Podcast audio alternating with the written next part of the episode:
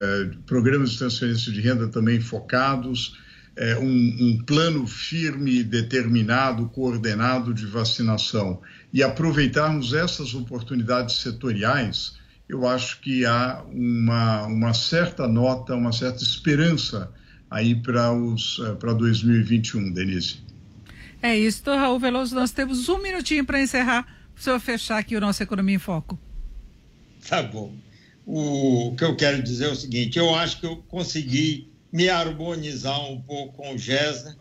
É, é, eu queria, para a colega que está aí sentada do lado dele, pelo menos virtualmente, só lembrar que essa história do setor privado investir por, por conta desse blá blá blá aí convencional de que vai fazer reforminha daqui, reforminha dali, aprovar o teto de gasto, cumprir o teto de gasto. Isso não é assim, não é isso que vai fazer a gente retomar investimento no país. Nós temos coisas do tipo dessa que eu falei, da Previdência, e temos também investimentos em concessões existentes, que existe aí um grande potencial. O governo está perdendo tempo quando fica pensando em adiar é, esse processo de estender, o, em vez de estender os prazos das concessões existentes, quer refazer concessões, relicitar para ter um, uma possibilidade de reduzir pedágio lá na frente. Existe muita ação no âmbito privado, especialmente na área de infraestrutura, que pode ser identificada e implementada. O, o próprio governo, o Ministério da Infraestrutura, tem conhecimento de várias concessões de infraestruturas que existem e que podem ser ter prazo estendido para ampliar investimentos urgentes que as próprias concessionárias estão procurando para fazer.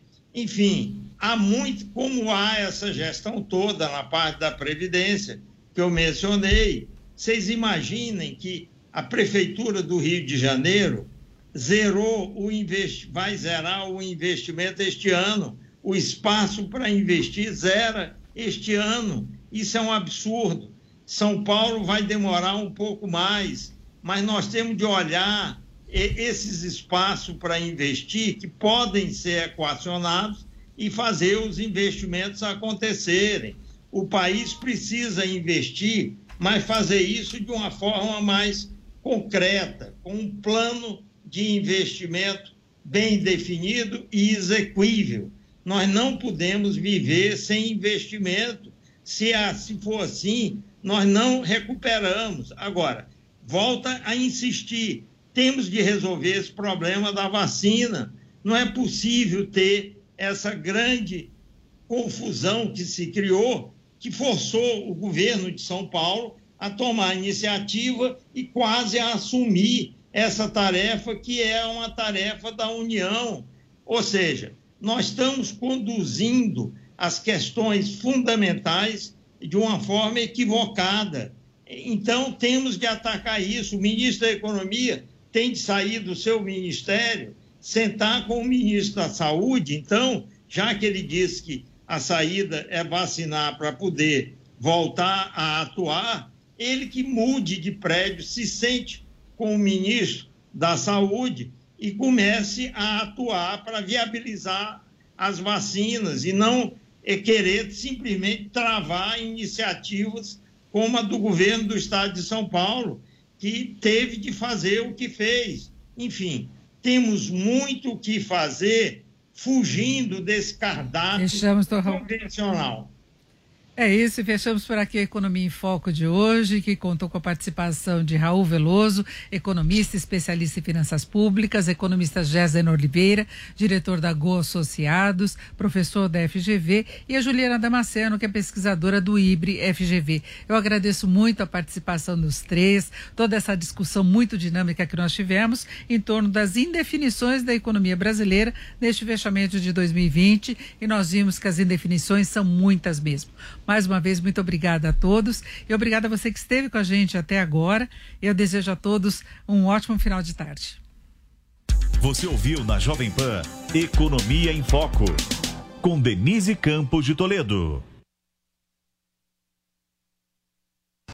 E aí, pessoal, aqui é o Thiago Berraich do Jornal da Manhã. Você já tem a Panflix? A TV da Jovem Pan de graça na internet.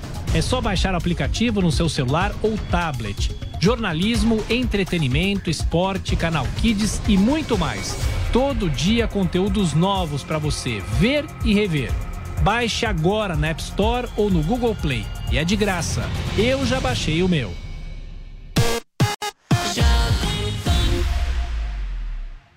Você sabia que chegou mais uma novidade da Jovem Pan? É o App News. Agora você vai ter todas as notícias do Brasil e do mundo na palma da sua mão. Receba em tempo real e escolha os assuntos que você mais gosta para ficar bem informado. Tem política, esporte, ciência, tecnologia, tem entretenimento e muito mais. No App News você tem a leitura resumida e se concentra apenas no que importa: a notícia. Então abra já sua loja de aplicativos e digite App News Jovem Pan. E tem mais, viu? É de graça. A notícia que você quer saber. Nós estamos fazendo política de maneira diferente. Da forma que vinha sendo feita, não podia dar certo. A notícia que você precisa saber. Tem que dar um freio de arrumação agora. Até os militares vão entrar com a sua conta em sacrifício. 24 horas com você, no seu rádio e na internet. Jovem Pan. O time de comentaristas da Jovem Pan é imbatível. Eu concordo com a maioria dos brasileiros. Eu acho que não dá para dizer. Eu não sou um anti-ciência. Eu defendo a ciência. E mais, precisa alguém explicar cientificamente a volta a uma bobagem. Todos os dias, no rádio e na internet. A melhor análise com a visão plural dos fatos e a independência, que é tradição da Jovem Pan. Tá tudo errado. Acho que as autoridades têm que tomar juízo. Os principais fatos da política e da economia. O investidor deve considerar as taxas e o imposto. Analisados por quem entende do assunto e respeita a sua inteligência. As coisas básicas para aplicar uma vacina. Chega mais, te faço esse convite. Aos 30 anos, lembre-se. Hoje você. Eu tô vendo um movimento ah, na Uma experiência melhor para sua jornada. Jovem Pan. A rádio que virou TV.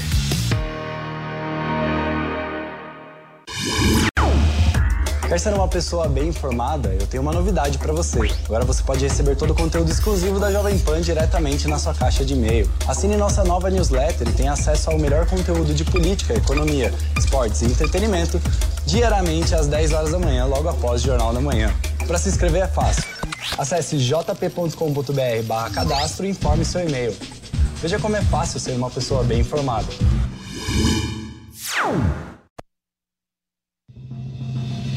Emissoras brasileiras do Grupo Jovem Pan. Rádio Pan-Americana SA. Jovem Pan São Paulo. AM ZYK 521, 620 kHz. FM 100,9 MHz. Jovem Pan News Brasília, ZYH 709, 750 kHz. Jovem Pan News São José do Rio Preto, ZYK 664, 900 kHz. E mais de 100 afiliadas em todo o Brasil. Você também pode assistir a Jovem Pan pelo Panflix, disponível na loja de aplicativos do seu smartphone ou tablet. Acesse jovempan.com.br. Jovem Pan, a rádio que virou TV. Atenção emissoras da rede Jovem Pan News. No ar, Jovem Pan, agora.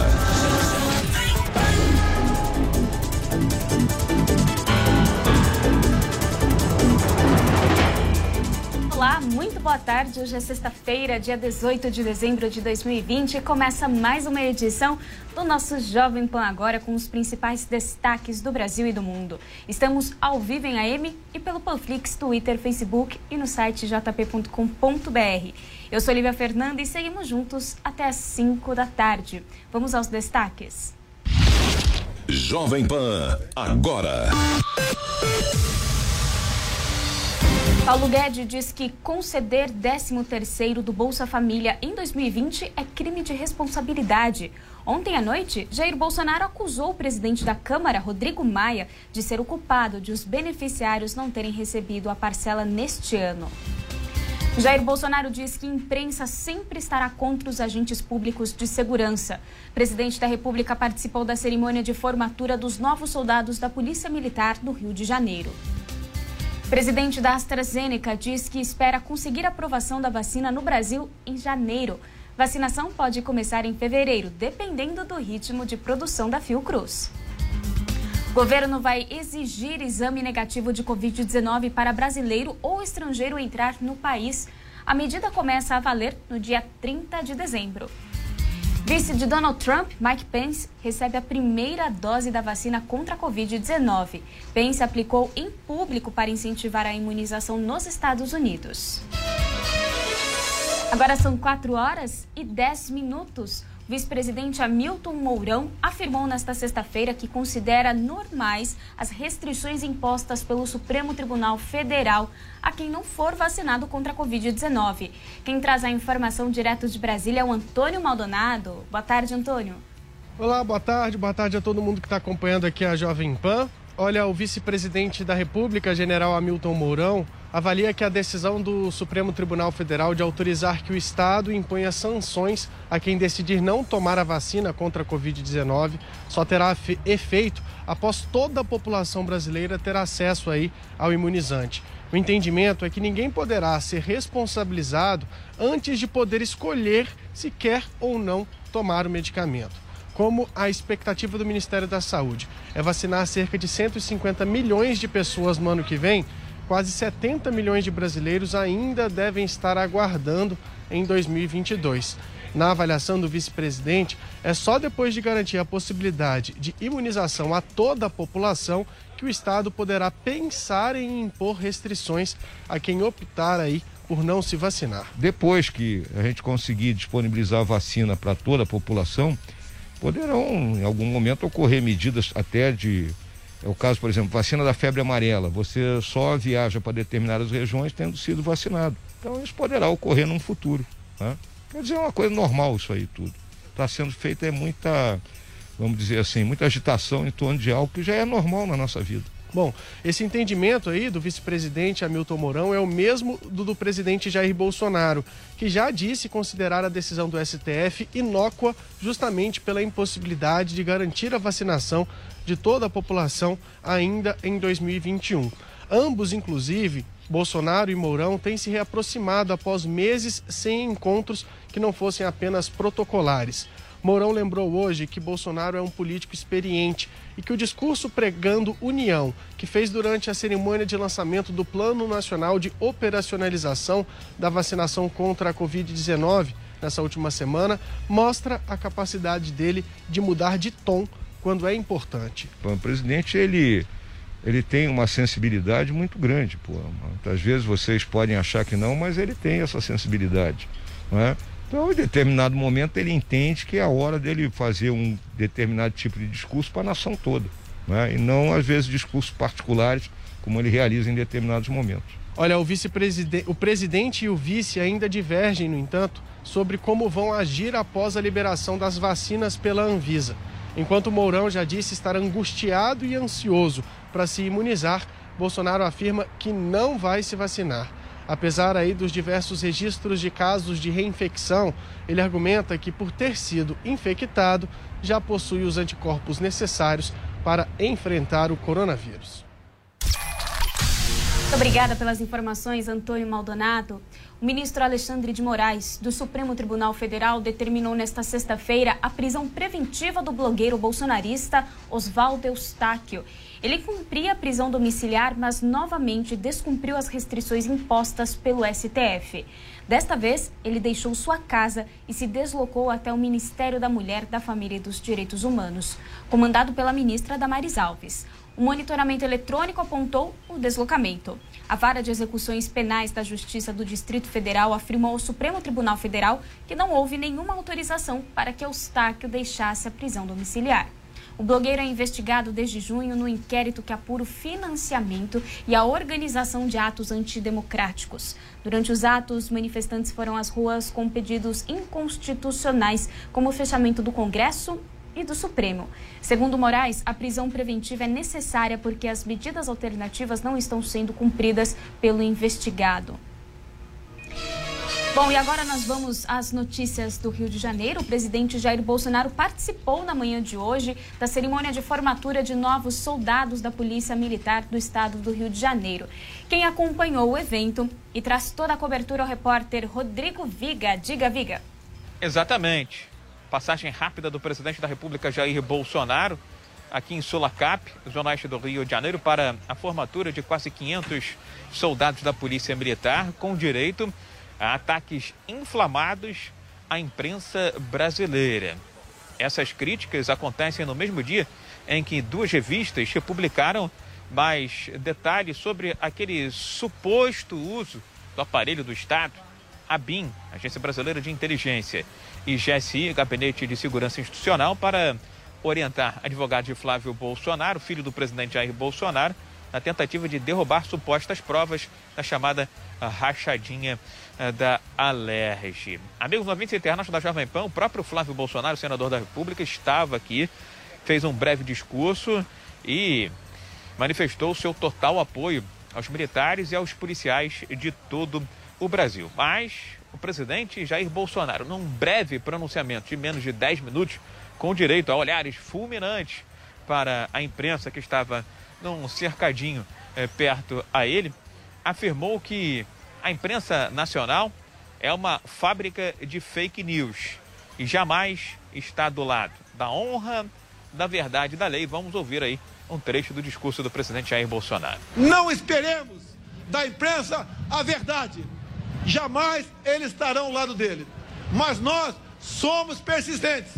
Nós perseguiremos os nossos objetivos.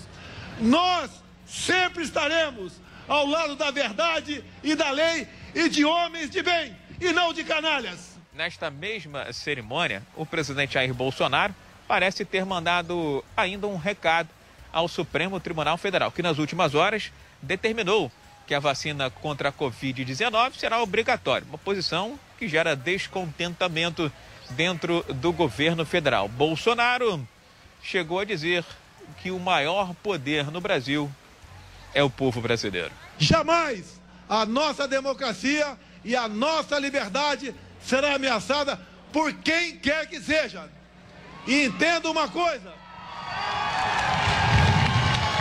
os três poderes são independentes e harmônicos, mas o maior poder é o do povo brasileiro. Ao final da cerimônia, Jair Bolsonaro desceu eh, do palanque, de onde fez o pronunciamento, e foi aos braços eh, da galera, formando uma enorme aglomeração e ele estava sem máscara de proteção. Do Rio, Rodrigo Viga. Rio de Janeiro, vamos a Brasília. O ministro da Economia, Paulo Guedes, avaliou que conceder o 13º do Bolsa Família neste ano é crime de responsabilidade fiscal.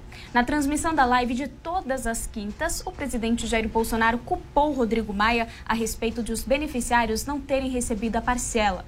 No entanto, o deputado afirmou que Bolsonaro mentiu e ressaltou que o governo federal é responsável por não expandir o Bolsa Família. Então, sobre essa história, nós vamos conversar agora com o Levi Guimarães. Boa tarde, Levi. Nós podemos dizer que isso daí é uma treta que está formada?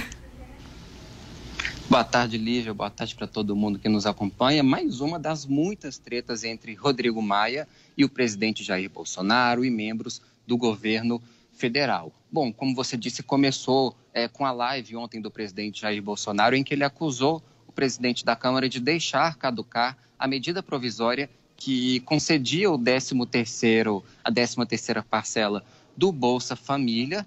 Aí, logo depois, Maia reagiu dizendo que Bolsonaro estava mentindo e que é, a medida provisória teria caducado a pedido do próprio governo. Aí, como, como retaliação, inclusive, ele decidiu pautar no dia de hoje a medida provisória de número 1000, que é aquela que prorroga o auxílio emergencial por mais três meses e diminui o valor de 600 para 300 reais. É, que é, vinha sendo uma demanda da oposição, dos partidos de esquerda, colocar em votação essa proposta, porque eles são a favor de voltar ao valor de 300, de 600 reais, e aí eles queriam fazer essa alteração no texto. E aí acabou que, nesse mesmo texto da medida provisória, foi acrescentada o, a 13ª parcela do Bolsa Família, que a Maia falou. Bom, se o governo, se o presidente Jair Bolsonaro quer tanto votar esse item relacionado ao Bolsa Família, então vamos colocar aqui na medida provisória de número mil. Uh, bom, aí o que, que aconteceu? Hoje, o próprio ministro da Economia, Paulo Guedes, disse que essa medida provisória lá do Bolsa Família deixou de ser votada por falta de recursos. Essa fala dele foi reiterada no plenário aqui da Câmara pelo líder do governo, que é o deputado Ricardo Barros. Outros deputados também chegaram a se manifestar da mesma maneira. E aí, logo depois, Rodrigo Maia foi à tribuna uh, do plenário da Câmara fez um discurso justamente para responder o presidente da República. Aí ele disse que foi alvo de ataques coordenados de bolsonaristas, tanto nas redes sociais como fora desse âmbito digital, que isso não é a primeira vez que acontece. Aí ele disse que o ministro Paulo Guedes, que o próprio ministro Paulo Guedes desmentiu o presidente Jair Bolsonaro ao falar que a MP do Bolsa Família não foi votada por falta de recursos do governo federal e aí Maia voltou a fazer várias críticas ao governo, disse que se opõe à pauta de costumes do presidente Jair Bolsonaro, que nos últimos dias ele chegou a classificar como uma pauta retrógrada, uma pauta reacionária, mas que seria aliado do governo federal em pautas econômicas que, segundo ele, forem para modernizar o país. Aí o que aconteceu no plenário?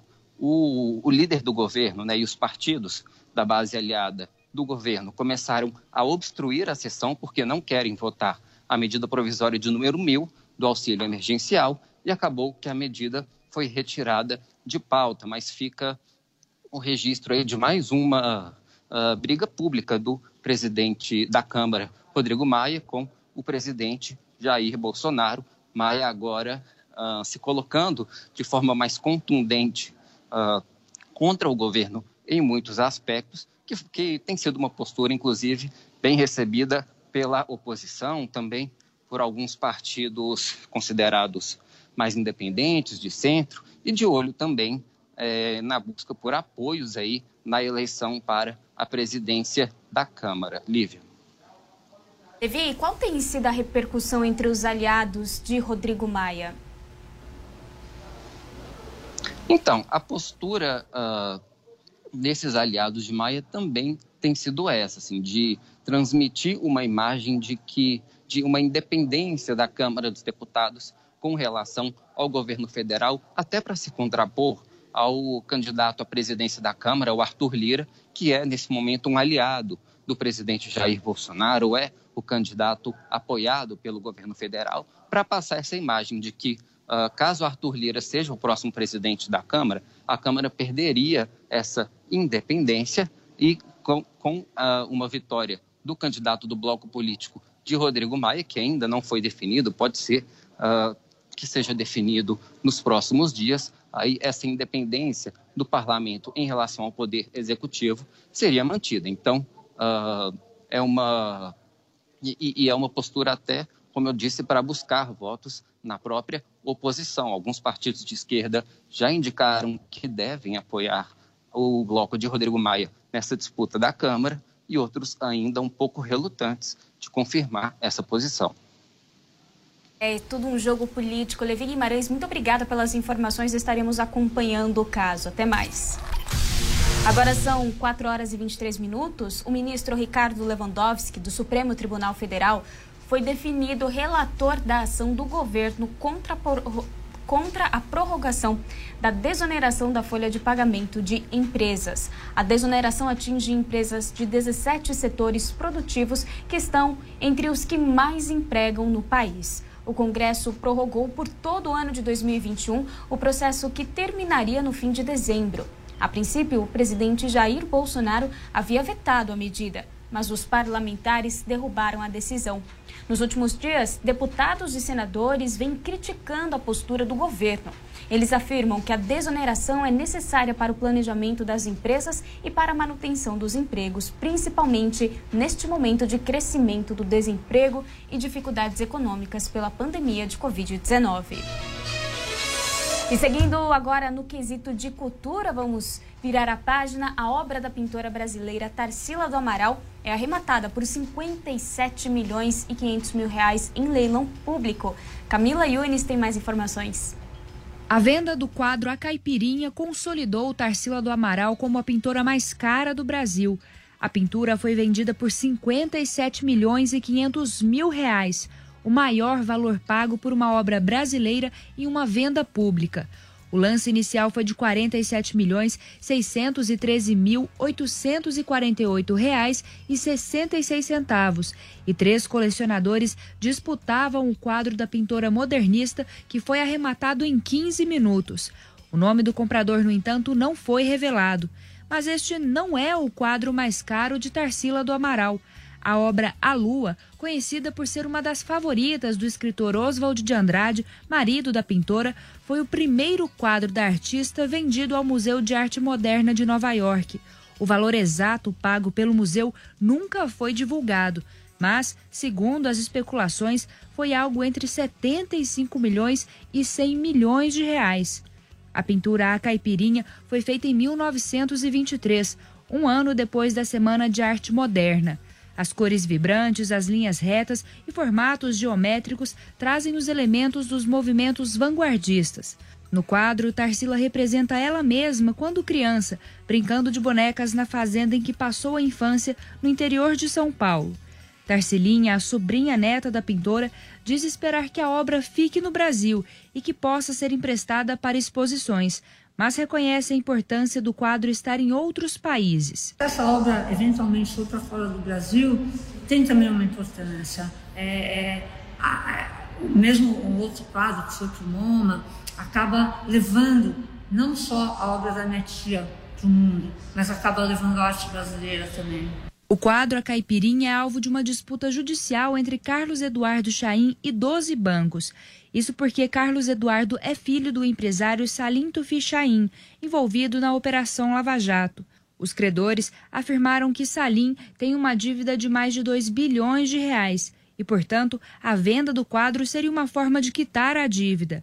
Carlos Eduardo afirma que a obra foi vendida a ele pelo pai em 2012, pelo valor de 240 mil reais. Mas os bancos questionam a versão, alegando que a pintura sempre esteve com Salim.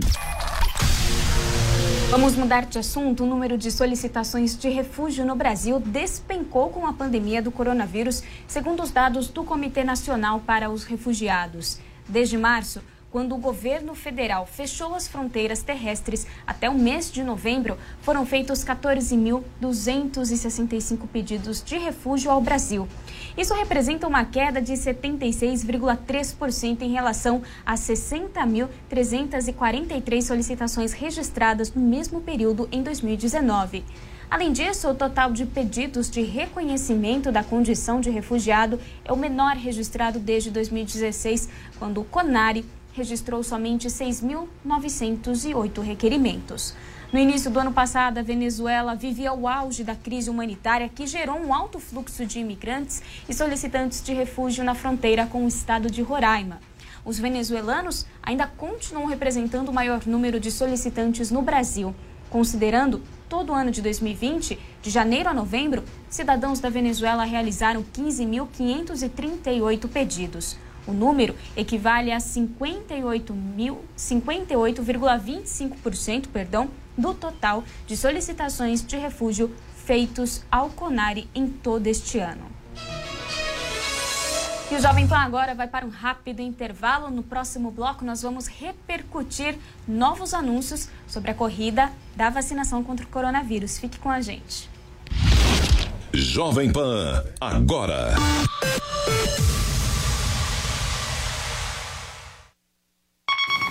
E aí, pessoal, aqui é Denise Campos de Toledo, do Jornal Jovem Pan e Economia em Foco.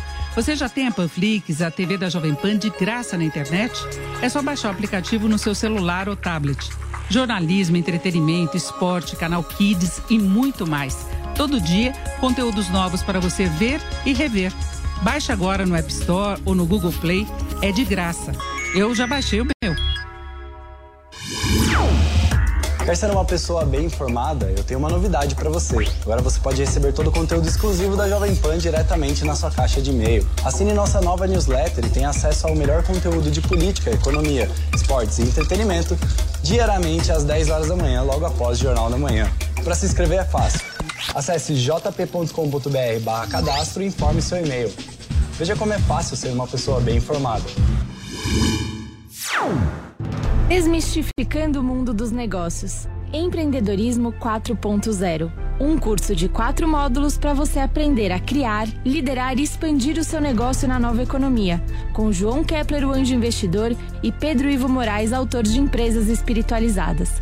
Acesse anilcursos.com.br, niucursos.com.br e dê os primeiros passos para se tornar um empreendedor 4.0.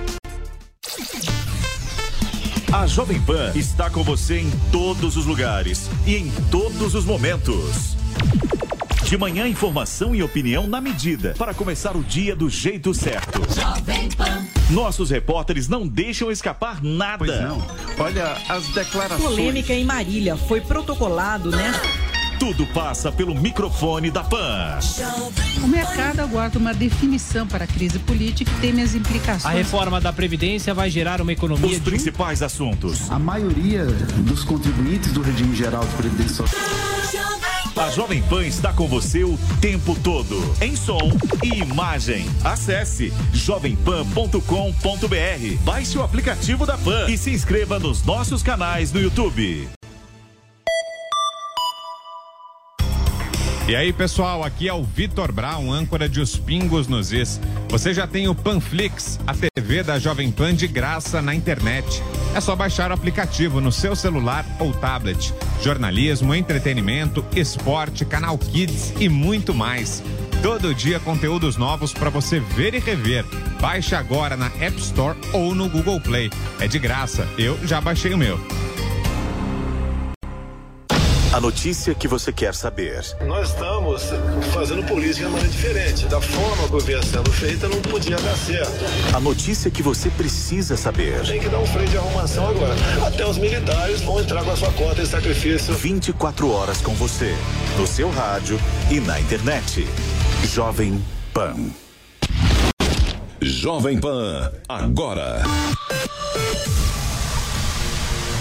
Mais cedo chegou o terceiro lote das vacinas da Coronavac aqui em São Paulo. No total foram 2 milhões de doses. E quem acompanhou a chegada dos imunizantes e traz todas as informações é a repórter Beatriz Manfredini. Boa tarde, Bia. Boa tarde, boa tarde a todos que acompanham a Jovem Pan. Eu estou aqui no aeroporto de Guarulhos, em São Paulo, onde hoje, por volta das 6h26 da manhã, chegou o terceiro lote de vacinas da Coronavac, que é a vacina desenvolvida em parceria aí do Instituto Butantan com o laboratório chinês Sinovac Biotech. Esse terceiro lote foi também o maior que a gente recebeu até agora, com 2 milhões de doses da Coronavac já prontas para ser utilizadas. É, esse é o terceiro lote, porque antes nós já recebemos 120 mil doses também prontas, assim como esse lote de hoje, e no começo do mês recebemos 600 litros de insumos para a fabricação de um milhão de doses da vacina. Então agora, no total, temos aí 3 milhões 120 mil doses da Coronavac já aqui no estado de São Paulo para serem aplicadas se a vacina for aprovada pela Anvisa. O governador João Dória esteve aqui no aeroporto nas primeiras horas da manhã, acompanhado do secretário estadual de saúde, Jean Gorenstein, e do diretor do Instituto Butantan, Dimas Covas. Eles falaram um pouquinho sobre a expectativa do calendário de vacinação, que está previsto para começar aqui em São Paulo no dia 25 de janeiro. Vamos ouvir. Dimas, agora com a chegada desses 2 milhões, temos 3 milhões 120 mil doses já em solo brasileiro sendo processados pelo Instituto Butantan, é isso? É isso, governador. 3 milhões já nos nossos estoques e até 15 de janeiro teremos 9 milhões, governador, prontas para uso.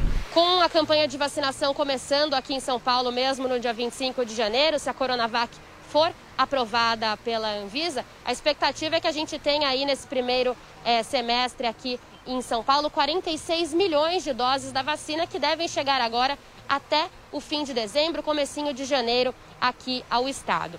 Vale a gente lembrar que a Coronavac está na terceira fase de estudos, é a última etapa de estudos em humanos. Já foi testada em mais de 12 mil voluntários em 16 centros de pesquisa aqui por todo o Brasil. E a expectativa é que o Instituto Butantan e o governo de São Paulo divulguem os resultados é, dessa vacina, sobre a eficácia dela, os resultados finais, na semana que vem, no dia 23 de dezembro. E aí peça a aprovação da Anvisa. O governo de São Paulo e o Instituto Butantan dizem que vão pedir tanto a aprovação para uso emergencial, que vale ali, a Anvisa deu um prazo de 10 dias para aprovar caso o uso emergencial seja pedido, e vai pedir também o registro oficial da vacina. Então, o que sair primeiro é que o governo de São Paulo pretende usar. Agora, saindo daqui do aeroporto de Guarulhos, a gente não sabe o destino certo desse terceiro lote, como eu falei que chegou hoje, de 2 milhões de doses da Coronavac, porque o governo de São Paulo e o Instituto Butantan não divulgam para qual local essa vacina vai por questões de segurança. Vale a gente lembrar também que o diretor do Instituto Butantan, Dimas Covas, que esteve aqui hoje, como a gente acabou de acompanhar, já adiantou que na semana que vem um novo lote de vacinas deve chegar aqui a São Paulo. Obrigada pelas informações, Beatriz. E a gente continua falando sobre vacinas, porque hoje a AstraZeneca informou que está trabalhando com a Anvisa para conseguir aprovação da vacina já pelo mês de janeiro. Segundo Pascoal Soriot, presidente da empresa, a vacinação pode começar em fevereiro, dependendo do ritmo de produção da Fiocruz, que tem um contrato de transparência, de transferência, perdão, de tecnologia com a farmacêutica. Então, sobre isso, eu converso agora com o Dr. Renato Kifuri, presidente do Departamento de Imunizações da Sociedade Brasileira de Pediatria. Doutor, boa tarde, bem-vindo. Olá, Lívia, boa tarde. Um prazer falar novamente com vocês, ouvintes da Rádio Jovem Pan. Vamos lá, doutor. Nós temos essa notícia hoje. Segundo previsões, a aprovação deve acontecer em janeiro de 2021 da vacina da AstraZeneca e o início da aplicação a partir de fevereiro. Essa sinalização da fabricante é positivo porque nós temos conversado aqui há uns dias, né, que não há nenhum pedido de uso emergencial na Anvisa. Então, o que, que representa esse anúncio da fabricante? Olha, Lívia, nós estamos falando de anúncios ainda, né? Nós gostaríamos de ver esses pedidos já protocolados, tanto da Coronavac quanto da vacina de Oxford, que não estão sendo feitos ou não foram feitos até o momento, em função dos resultados não estarem prontos, os resultados de fase 3.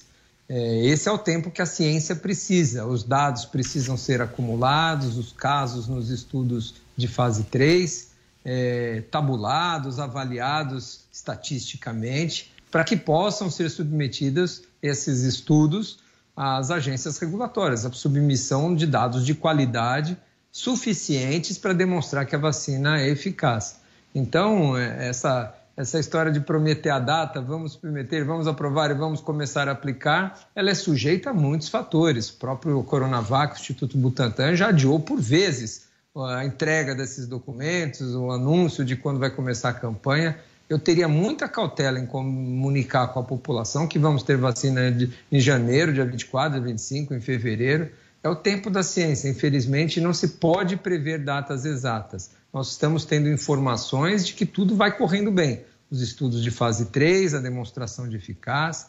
No momento de uma submissão para a Anvisa, a Anvisa vai ter o seu tempo de analisar todo esse dossiê que foi entregue, avaliar a qualidade dos dados, eventualmente pedir mais informações, visitar a fábrica, já foi visitada a Coronavac da AstraZeneca, pode ser que faça algumas recomendações de ajuste. Então vamos com calma, vamos aguardar o mais breve possível, mas nós precisamos desse tempo para uma vez que esses produtos forem licenciados, eles sejam seguros, estejam aí com todo o crivo dessa exigência de avaliação necessária.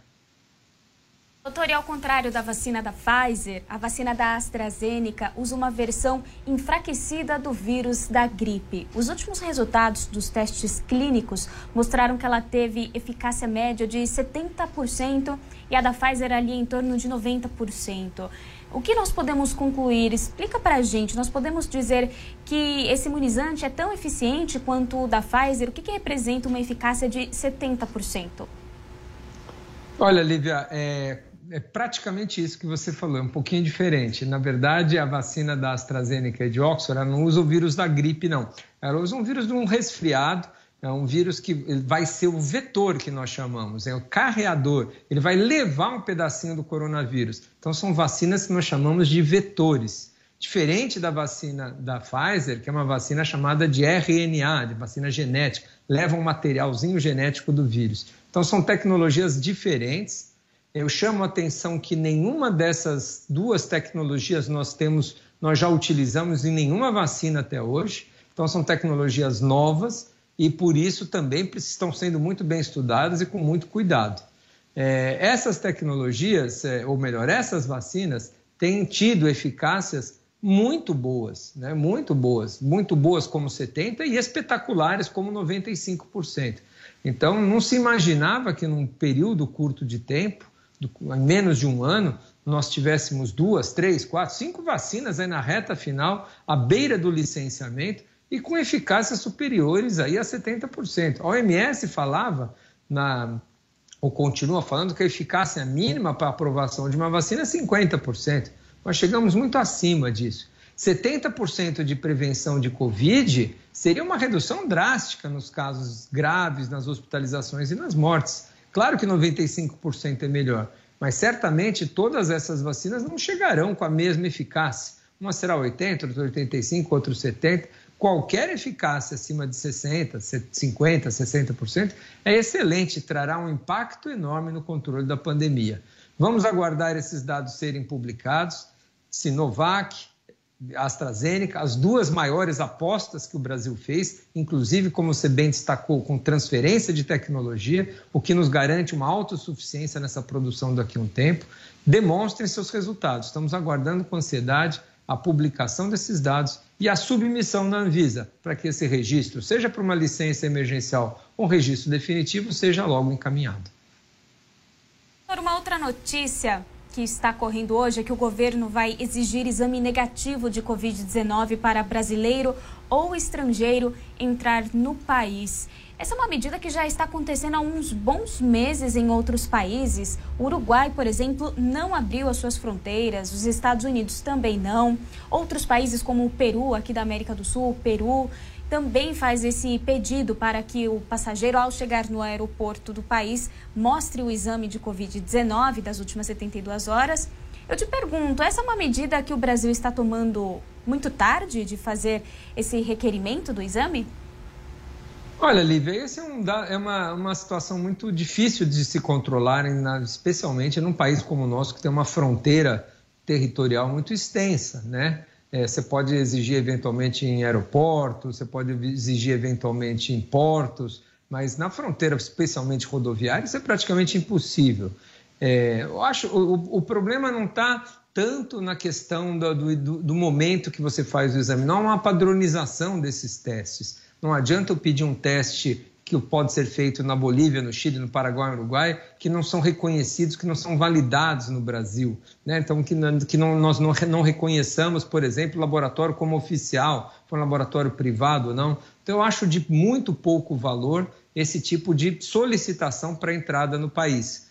Claro que você pode fechar a fronteira, impedir estrangeiros de entrar, isso é, faz mais, é, vamos dizer, faz, é, tem mais lógica é, do que você exigir algum teste que você não tem credibilidade desses testes que foram feitos, eles falham muito. Em outros países nós desconhecemos. O que nós começamos a discutir é, internacionalmente é se nós vamos caminhar para um registro de vacinação obrigatório, como a gente tem com febre amarela. Né? Para todos que nos assistem aí, muitos de nós já viajamos para países que exigem vacinação de febre amarela. Sem a documentação, sem um certificado internacional, é, de via, de, do viajante, a vacinação de febre amarela, a regulação, do, a regulação sanitária internacional não permite nem que você embarque de um país. Talvez nós caminhemos para um futuro, quando dispusermos de vacina para todos, para algum regulatório sanitário, para alguma regulamentação sanitária internacional que possa exigir vacinação. Agora, exigir comprovação de exame, isso nunca foi feito é, em nenhuma doença até hoje. Eu acho que isso não funciona, não é a, menor, a melhor estratégia. Ou se você quer impedir a entrada de doentes, você fecha suas fronteiras, porque a maioria são assintomáticos, ou você faz um, alguma documentação quando dispuser de vacinas para todos, comprovação de vacinação obrigatória para entrada. Mas isso tem que ser um regulamento de todos os países, não de um só país fazer, um regulamento sanitário internacional que valha para todos. Já que o senhor falou dessa vacinação obrigatória, doutor, qual que é a sua avaliação sobre a notícia, o fato de que a maioria dos ministros do Supremo Tribunal Federal votou a favor da ampla possibilidade de obrigatoriedade da vacinação contra a Covid-19? Qual é a análise que o senhor faz dessa medida? Olha, Lívia, essa é uma discussão, ao meu ver, vazia nesse momento. Não há nenhuma, nenhuma, nenhum significado, nenhuma importância de discutir obrigatoriedade nesse, nesse momento. É, a obrigatoriedade de vacinação, quando só se presta a nós queremos discutirmos se vale a pena ou não, quando nós quisermos, vamos dizer, eliminar o vírus, erradicar o vírus. Nós queremos todos vacinados, ou boa parte da população, então nós precisamos aí de uma elevadíssima cobertura vacinal. Para isso, primeiro, nós precisamos ter vacina para todos.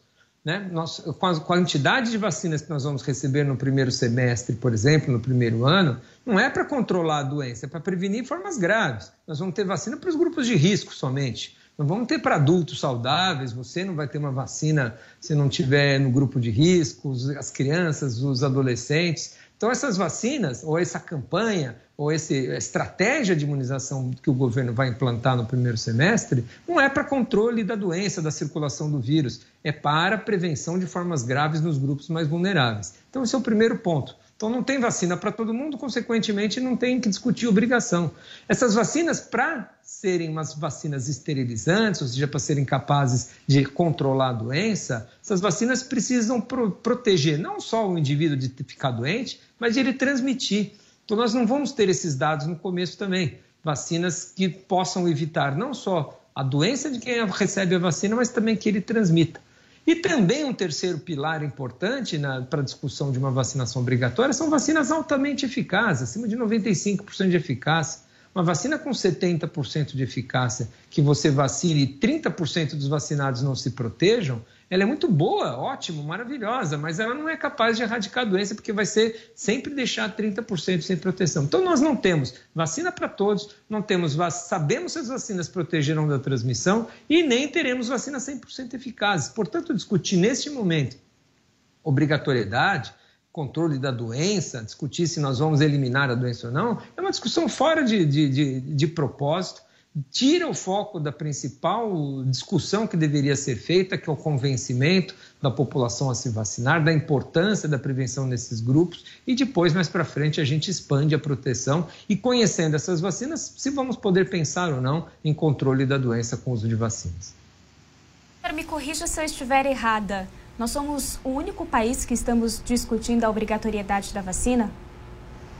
A vacina no país é obrigatória, Lívia, para crianças e adolescentes. Né? Desde a implantação do Programa Nacional de Imunizações, é, há quase 50 anos atrás, a vacinação em crianças e adolescentes é obrigatória. Inclusive, depois da promulgação do Estatuto da Criança e Adolescente, penalidades estão descritas e impostas na lei.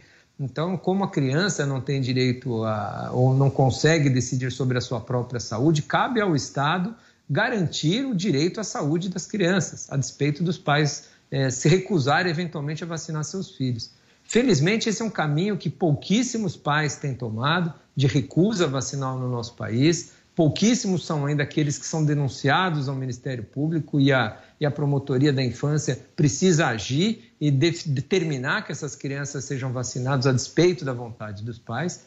Mas nós temos uma confiança nas vacinas muito grande. Agora, a obrigatoriedade de vacinação de adultos, aliás, os mecanismos, vale a pena dizer que essas crianças que não são vacinadas, os mecanismos de, vamos dizer, de coerção para que essas crianças se vacinem é matrícula escolar, é entrega de benefícios como Bolsa Família, é apresentação para carteira de trabalho, emprego dos pais. Para adultos, essa é uma discussão que vai um pouco mais além vai além porque nós precisamos ter cenários onde a vacinação do adulto, como a gente comentou, se impõe como uma necessidade de saúde pública. Então, se nós necessitarmos, em alguma circunstância, uma vacinação em massa que necessite a participação de todos em saúde pública, vacina disponível para todos, talvez a gente comece ou vale a pena começar essa discussão de vacinação obrigatória ou não.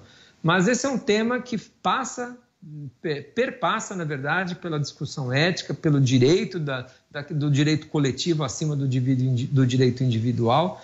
Mas é uma discussão que muitos países fazem, não é exclusiva do Brasil, não. Mas ela se perde quando, nesse cenário, onde ainda não temos doenças, onde todos os adultos precisariam ser vacinados para controlar uma doença. Não é o caso atual da Covid.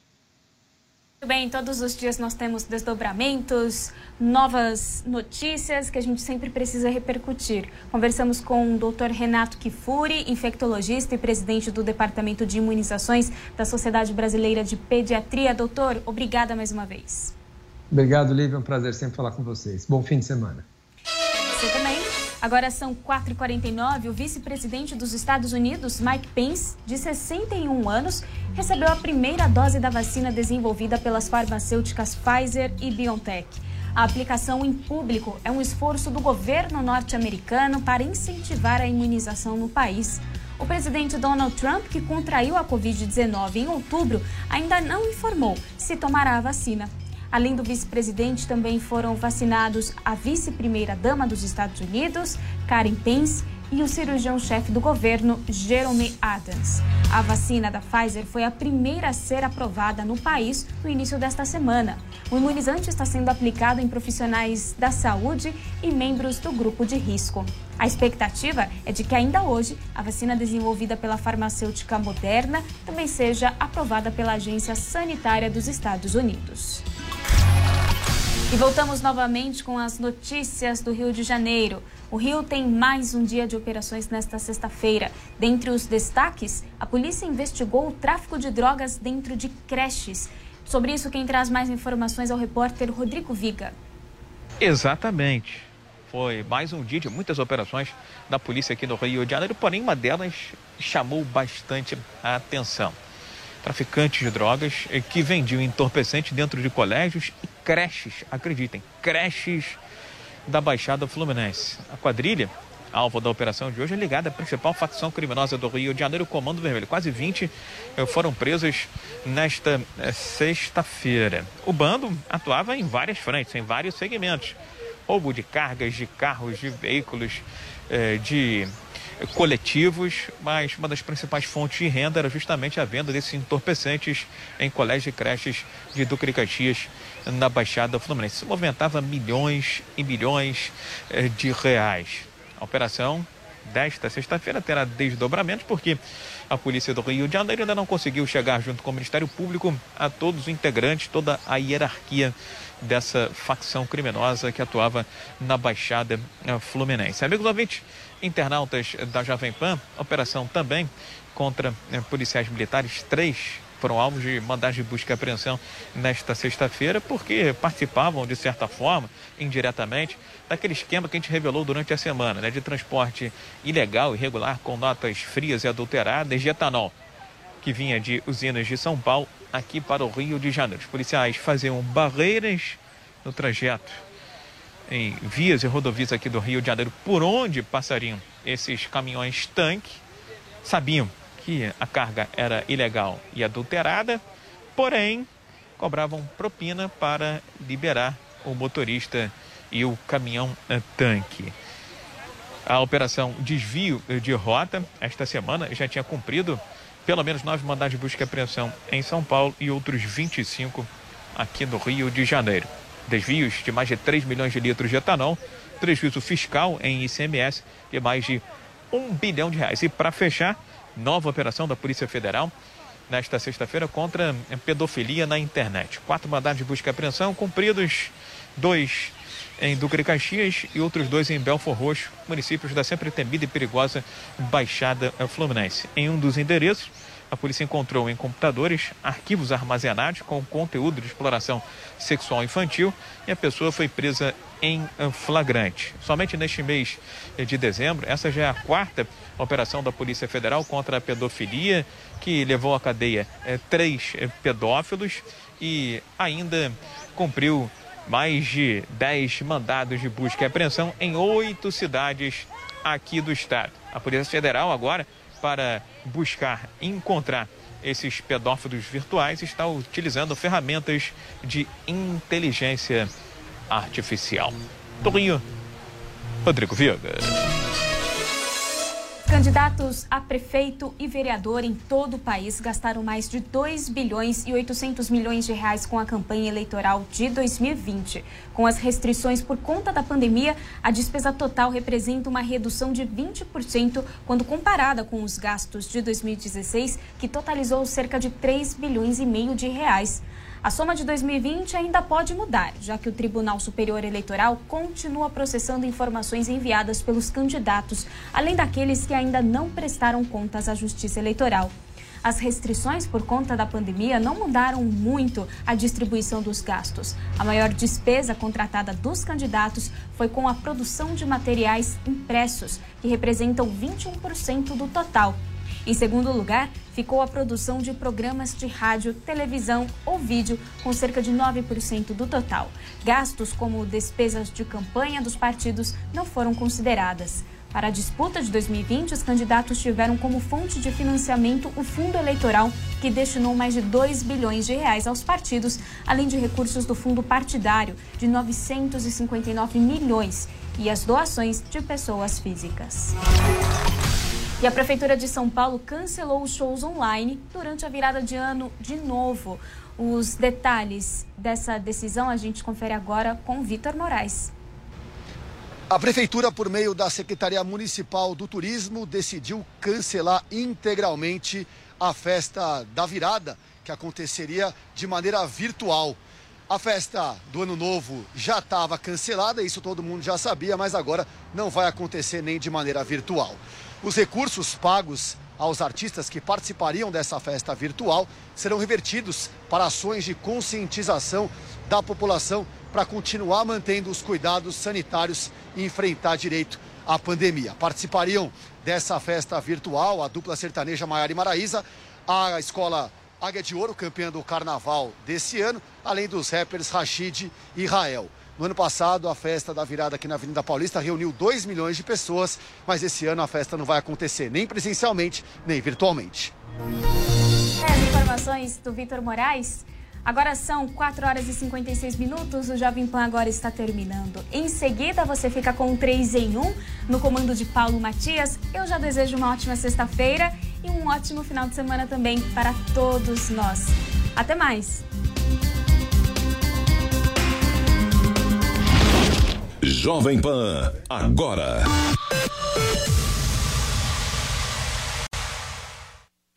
A Jovem Pan está com você em todos os lugares e em todos os momentos. Bom dia, De manhã, informação e opinião na medida para começar o dia do jeito certo. O aumento acelerado. O Instituto Brasileiro de Rio de Janeiro tem mais Especialistas já previam. Uma caixa d'água no topo de um prédio. Brasília, Levi Guimarães. A decisão do governo de São Paulo. O desabafo de quem já. Após reunião por telefone. O Brasil ficou de fora da lista do. E essa será a última semana de trabalhos. Os principais assuntos, a notícia de última hora e aquilo que mexe com a sua rotina. No estado de São Paulo, temperaturas bastante altas aí. Tudo passa pelo microfone da Pan. Viu só? A Jovem Pan está com você o tempo todo, em som e imagem. Acesse jovempan.com.br. Baixe o aplicativo da Pan e se inscreva nos nossos canais do YouTube. E aí, pessoal, aqui é Denise Campos de Toledo, do Jornal Jovem Pan e Economia em Foco. Você já tem a Panflix, a TV da Jovem Pan de graça na internet? É só baixar o aplicativo no seu celular ou tablet. Jornalismo, entretenimento, esporte, canal Kids e muito mais. todo dia conteúdos novos para você ver e rever. Baixe agora no App Store ou no Google Play, é de graça. Eu já baixei o meu. Aqui na Jovem Pan, o compromisso é com a notícia. Boa tarde, Denise. Boa tarde a todos que acompanham aqui o Jornal Jovem Pan. Bom, e hoje, como eu já falava, nós tivemos um movimento bastante. Especialistas em esportes eletrônicos. Acompanhe o Jornal Jovem Pan de segunda a sexta-feira nos canais do YouTube, Facebook da Jovem Pan News. O ouvinte conectado participa da programação Jovem Pan pelo WhatsApp 11 931 17 0620. Esse é o WhatsApp da Pan. 11 931 17 0620. Agora, se você quer ligar e participar ao vivo, atenção para o telefone do ouvinte: 11 2870 9707. 11 2870 9707. É o ouvinte cada vez mais conectado com a Jovem Pan. A notícia que você quer saber. Notícia que você precisa saber. 24 horas com você. No seu rádio e na internet. Jovem Pan. Quer ser uma pessoa bem informada? Eu tenho uma novidade para você. Agora você pode receber todo o conteúdo exclusivo da Jovem Pan diretamente na sua caixa de e-mail. Assine nossa nova newsletter e tenha acesso ao melhor conteúdo de política, economia, esportes e entretenimento diariamente às 10 horas da manhã, logo após o Jornal da Manhã. Para se inscrever é fácil. Acesse jp.com.br barra cadastro e informe seu e-mail. Veja como é fácil ser uma pessoa bem informada.